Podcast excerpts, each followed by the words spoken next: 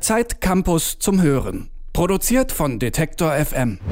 Moin Moin und Hallo zu Zeit Campus zum Hören. Ich bin Jonas Junak und ich spreche hier alle zwei Wochen mit den Menschen, die die Artikel für die aktuelle Ausgabe von Zeit Campus schreiben, über ihre Recherche und über die Idee des Artikels. Und heute ist Viola Diem bei mir. Moin Viola.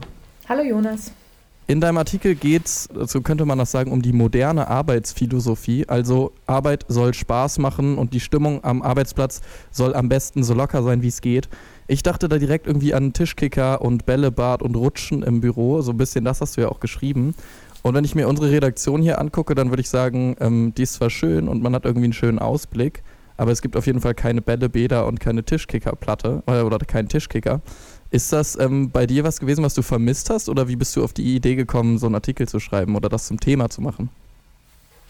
Ich kam nicht darüber auf das Thema, weil, ähm, weil, es, also weil mir hier wirklich irgendwas gefehlt hätte. Aber ich habe mir schon oft darüber Gedanken gemacht, weil ich mal in einem Büro äh, von einem Kumpel war, der bei Google arbeitet. Und ich da natürlich schon vor einigen Jahren äh, zum ersten Mal gesehen habe, was eigentlich geht und dass da Schaukeln von den Decken hängen und ähm, das Bällebad habe ich dann nicht gesehen, aber äh, dass einfach in den Büros selbst für sehr viel Spaß gesorgt wird und hier bei uns bei der Zeit es auch einfach nach normalen Büros aussieht und nicht irgendwie nach Entertainment. Äh, hat dein Kumpel von Google gesagt, dass das für ihn die Arbeitsatmosphäre verbessert, signifikant? Das Gefühl habe ich zumindest. Also ich hatte ihn das in der Form nie so klar gefragt. Ich habe nur gemerkt, wie unglaublich glücklich er da ist, äh, zu arbeiten. Und ähm, ich bin das aber hier auch und habe mich einfach gefragt, wie groß dann eigentlich die Rolle ich habe mich da einfach gefragt, wie, wie wichtig es ist, ähm, dass es eine tolle Atmosphäre ist, weil offensichtlich auch ich ähm, mache meinen Job gerne ohne all äh, das drumherum. Mhm. Für mich muss ich sagen, ist es so ein bisschen die würde ich mal sagen, größte Freude an der Arbeit, die ich hier mache, dass ich mich bei den meisten Aufgaben, die ich kriege, entscheiden kann, welchen Teil ich davon zu Hause machen kann, wenn das irgendwie geht. Und deswegen so ein bisschen ja, so eine Flexibilität habe. Würdest du sagen, dass diese Flexibilität vielleicht wichtiger ist ähm, als eine Playstation auf dem Arbeitsplatz?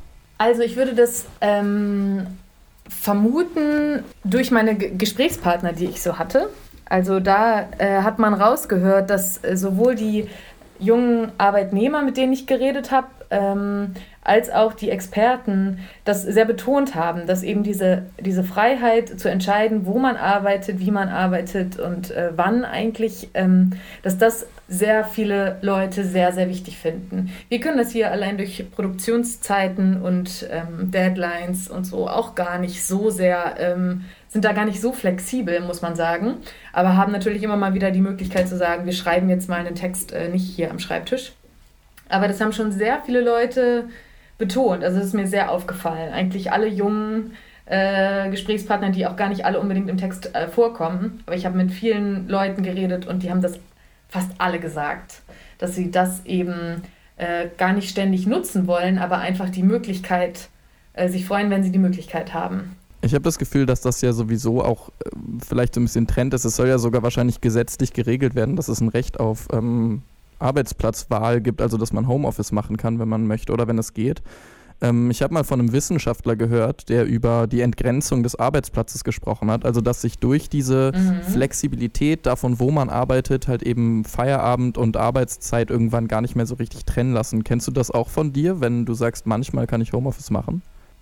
Ja, ich glaube, dass, äh, dass das Problem ist, dass die Leute eben durch diese Möglichkeit, wo, woanders zu arbeiten oder zu Hause zu arbeiten, das Gefühl bekommen, auch ständig erreichbar sein zu müssen und dann eben noch mehr betonen, äh, du kannst jederzeit anrufen, ich beantworte jede E-Mail und dass sich das dadurch, äh, dass dadurch oft zustande kommt, dass Leute, die von zu Hause arbeiten, am Ende äh, mehr, also mehr Stunden gearbeitet haben, als wären sie im Büro gewesen.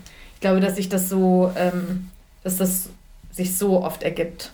Gibt es eine neue Anforderung an einen Arbeitsplatz, vielleicht außer diese Flexibilität jetzt? Ähm, wenn zum Beispiel bei Smarto, das ist ein Unternehmen, ähm, welches du besucht hast, gesagt wird, ja, wir haben im Empire State Building unser neues Büro, um auch die Arbeitnehmer zu, anzuwerben mit einem attraktiven Arbeitsplatz. Was hast du Gefühl, sind die neuen, ähm, sind die neuen Anforderungen an so einen Arbeitsplatz von Arbeitnehmern? Ich weiß nicht, ob das neu ist, aber es ist natürlich so, dass die äh, gerade in dem Fall Smarto, die eben ein IT-Unternehmen sind und die irgendwie, naja, mit Namen wie, wie Google dann irgendwie konkurrieren in so großen Städten, dass die natürlich versuchen, über relativ gutes Gehalt und ähm, ähm, genau, über relativ gutes Gehalt hinaus noch mehr zu bieten. Und bei Smarto ist es eben, dass die sich immer die obersten Stockwerke in irgendwelchen Hochhäusern anmieten und äh, von da eben diesen tollen Ausblick haben. Auch da habe ich mit äh, zwei Mitarbeitern geredet und äh, ähm, kein, keiner von beiden hat gesagt, dass, dass es jetzt wahnsinnig wichtig wäre, dass sie da oben mit dieser, unter, mit dieser mega Aussicht arbeiten können. Also beide haben gesagt, sie würden auch äh, wieder ins Erdgeschoss ziehen und haben irgendwie betont, dass es dann eher das net, die netten Kollegen sind und ähm, äh, wegen denen sie gern zur Arbeit gehen. Also da hat sich, glaube ich, gar nicht so viel verändert. Dass, dass man gerne nette Kollegen hat und dass die Aufgabe Spaß macht, darüber haben sich Leute vor, vor 30 Jahren wahrscheinlich schon, äh, darüber haben sich Leute vor 30 Jahren schon gefreut oder das war Leuten vor 30 Jahren schon wichtig. Aber jetzt ist eben der Unterschied, dass in manchen Branchen so viel Geld da ist und so dringend Leute gesucht werden, dass sich die Arbeitgeber eben irgendwas ausdenken müssen, um, äh, um die Leute zu locken. Und das ist natürlich irgendwie, wenn man jetzt vom ersten Eindruck ausgeht, da kommt ein Bewerber rein und kann erstmal über ganz New York gucken oder hier in Hamburg auch über ganz Hamburg bis zum Hafen auf der einen Seite und bis zum Flughafen auf der anderen Seite. Das macht natürlich schon Eindruck. Und vielleicht findet man das Unternehmen dann in dem Moment doch spannender als den Konkurrenten, der ähnlich viel bezahlt, aber im Erdgeschoss sitzt. Jetzt sagst du, dass den Menschen, mit denen du auch gesprochen hast, eher darum geht, dass sie irgendwie nette Kollegen haben und dass die Stimmung da gut ist und dass vielleicht auch die Inhalte äh, der Arbeit irgendwie interessant sind. Das schreibst du ja auch, dass es dir so geht. Das sind ja aber so Faktoren, die man gar nicht so leicht beeinflussen kann als Arbeitgeber. Wie, wie, wie kann man das denn machen? Genau, und das ist etwas, das merken jetzt viele Arbeitgeber. Also die haben dann irgendwie alles schön gemacht und die haben da einen Kicker hingestellt und dann funktioniert das am Ende doch nicht und die Leute kündigen eben doch nach, nach einiger Zeit. Und das wollen dann die meisten Chefs eben doch vermeiden, weil das bedeutet ja wieder neu, ein Leu, äh, neue Leute finden, die wieder einarbeiten. Und ähm, dort habe ich dann genau, um das rauszubekommen, mit einer äh, Feelgood-Managerin gesprochen, die eben nicht nur diese Obstkörbe aufstellen, wie man irgendwie denken würde, sondern die eben dann kommen, wenn die Arbeitgeber gemerkt haben, huch, äh, der ganze Fun hier im Büro hat jetzt irgendwie doch nichts gebracht. Äh, und da, naja, die macht dann sowas wie irgendwie Teammanage äh, Teambuilding-Maßnahmen, guckt eben, wo es in bei den Zwischen, also wo es zwischenmenschliche Probleme gibt. Und das sind dann eigentlich oft dann die Klassiker. Also das ist dann irgendwie mit dem, mit dem Chef oder der Chefin funktioniert es nicht oder man wünscht sich eben nicht nur, dass es überall schick aussieht, sondern dass man wieder bei flexibleren Arbeitszeiten ist oder weniger Arbeit Hast du das Gefühl, dass da eine neue Branche entsteht? Also wenn du schon von einer Feelgood-Managerin sprichst? Die gibt es ja schon eine ganze Weile. Äh, ich glaube, da haben sich so ein ganz bisschen die Aufgaben verschoben, weil vor zwei, drei Jahren Feelgood-Manager schon dafür bekannt waren, dass sie eben, weiß ich auch nicht, äh, äh, die, die, die, das Müsli auffüllen oder so.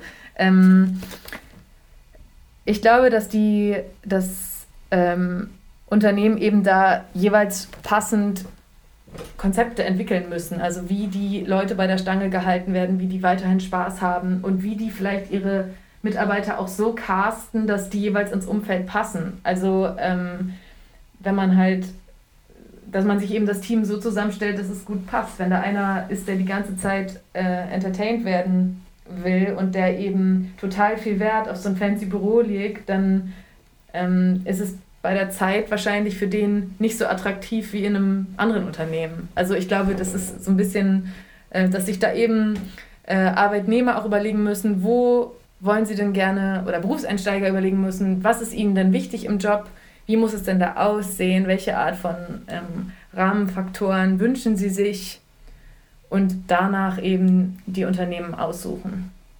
Ich habe mal ähm, bei Chibo am Band gearbeitet, kurz nach meinem Abi. Ähm, und da in der Fabrikhalle und ähm, in diesen ganzen Gebäuden, in denen ich da irgendwie die Nächte verbracht habe mit tausenden anderen Menschen, da war, glaube ich, auf jeden Fall Tischkicker und so ähm, meilenweit entfernt und auch jede Feelgood-Managerin.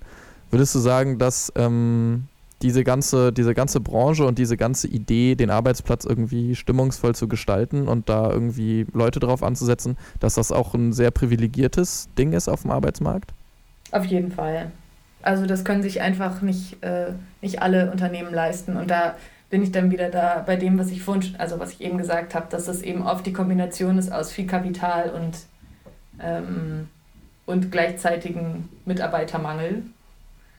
Also dass die Firmen, die viel Geld haben, die können sich das eben leisten, das zu machen. Aber irgendwie in Berufen wie der Pflege, wo ja auch ganz dringend Leute gesucht werden und im Handwerk, hm, da wird das Geld ja noch nicht investiert, obwohl man es vielleicht machen müsste, um das Ganze attraktiver zu gestalten wenn du sagst zum Beispiel, dass es am Ende äh, bei der Zufriedenheit der Arbeiter doch dann wieder um die grundsätzlichen Dinge geht, wie zum Beispiel ähm, Arbeitszeiten, also dass man zum Beispiel kürzere Arbeitszeiten hat oder flexiblere, dann kommt man ja an wieder bei Arbeitnehmerrechten, die also ja. ge bei Gesetzen im Prinzip.